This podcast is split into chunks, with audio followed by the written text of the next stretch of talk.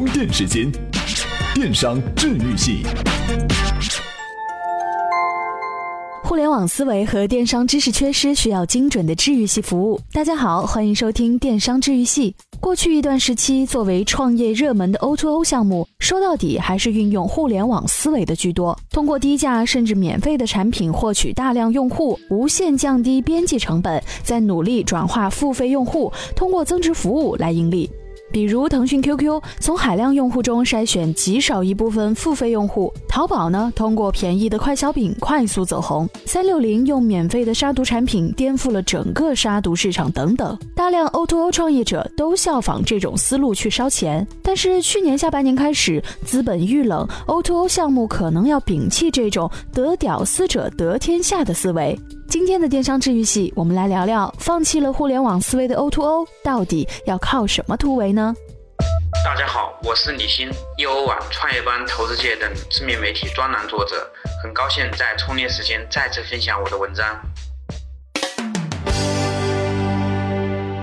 O2O 公司和纯粹的互联网公司相比，有着不小的区别。互联网公司从产品技术到营销交易，所有环节都是在线上，面对的是大众，是群体，一般呢是靠广告、竞价排名以及增值服务来盈利的。而 O2O 公司面对的是特定的一个一个的用户，同时拥有线上和线下两个维度，甚至线下比线上更加重要，只是通过互联网的手段来优化资源配置。O2O 项目如果一直套用互联网思维，难免会出现水土不服的情况。以短平快的打法收割市场，靠补贴增加用户的使用数，但海量的用户群本身就是一个巨大的陷阱。贪图便宜的用户购买力怎么样？如何进行转化？转化率又如何？这些市场黑箱导致很多烧钱行为毫无意义。一旦补贴停下来，专门为补贴而来的用户就成了僵尸粉。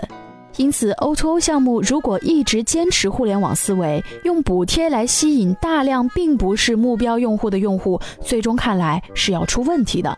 要跳出这个怪圈，可能要充分发掘中产阶级的潜力。网络上有句话叫做“一粉顶十黑”，是说一个东西既有喜欢它的人，那么也会有黑它的人。一个真心喜欢它的人，可能刚好和十个黑它的人保持平衡。如果一个 O2O 项目拥有的都是真心喜欢、认可它的人，可能规模小点儿也无所谓。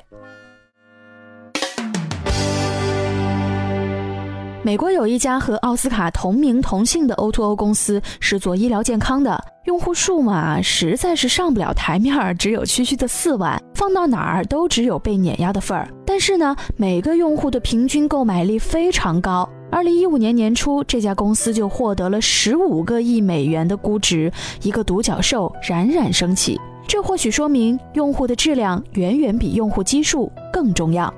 在国内呢，随着经济的发展，中产阶级是在发展壮大的。瑞信发布的二零一五全球财富报告显示，中国的中产阶级人口数为一点零九亿，超过美国，成为全世界中产阶级人数最多的国家。事实上，中产阶级网购的支流已经逐渐变成了主流。过去双十一的主战场淘宝，现在只能给天猫打打下手。用户在京东购物页面上停留的时间越来越短，角色越来越快。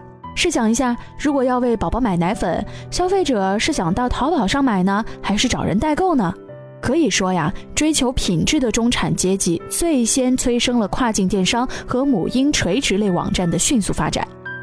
在二零一五年，O2O 的火力集中在餐饮、外卖、生鲜等高频次、低消费的行业，而中产阶级对于家装、汽车、旅行、医疗等领域有着旺盛的需求。但这些高消费的行业并没有集中出现在 O2O 项目。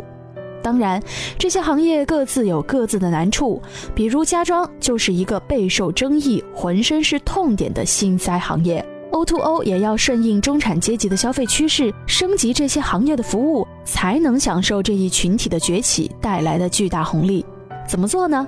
当然是要改变原来那种靠补贴的粗放推广方式，变为精准的获取有效客户，抓住更有消费力的中产阶级。在这种方式下，与垂直领域 O2O 相比，O2O 服务平台或许更加具有竞争优势。具体有哪些竞争优势呢？我们来听听今天的充电贴士，简单概括一下。充电贴士。O2O 服务平台和垂直领域 O2O 相比，能够整合更多品类的供应商资源，为用户提供一站式的服务，大大拓展了盈利空间。另外呢，平台更重视在线下为用户提供人性化的服务，满足中产阶级对于精致化服务的需求。当然，平台 O2O 和垂直 O2O 之间也并非是完全对立的关系。很多成功的垂直 O2O 公司会不断衍生周边业务，扩充产品线，成为平台级公司。未来，O2O 公司之间的整合和合作将变得更加常态化。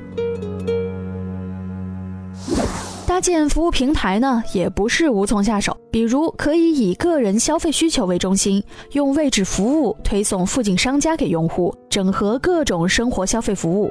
比如，支持微信扫码支付的便利店、餐饮越来越多。可以以家庭的生活消费为中心。比如有公司正在尝试建立一站式家庭 O2O 服务平台，还可以以社区为中心做社区 O2O，作为社区电商模式的升级版，为业主提供更多的社区产品，比如说万科的社区 O2O 项目。总之，在过去扎堆的 O2O 死掉的有很多，在未来只有扎根的 O2O 才能活下来，这就必须重视线下，挖掘出中产阶级的潜力。今日关键词：充电时间。今日关键词：起死回生。今天与您探讨了 O2O 发展的一些观点，当然这只是一家之言。互联网行业的大佬们到底是怎样分析 O2O 行业的发展趋势呢？今天跟您分享的这篇文章就记录了马云、刘强东、李彦宏、刁爷等人对 O2O 行业的看法和前景展望。今天您在充电时间的微信公众号里回复“起死回生”四个字，就能收到这篇文章了。本期节目由勒布朗企划编辑，Loud News 老彭监制。感谢您的收听，我们下期再见。在交战之前，意念已经开战，因此一招一式，充电时间练就主流经营者的一招一式。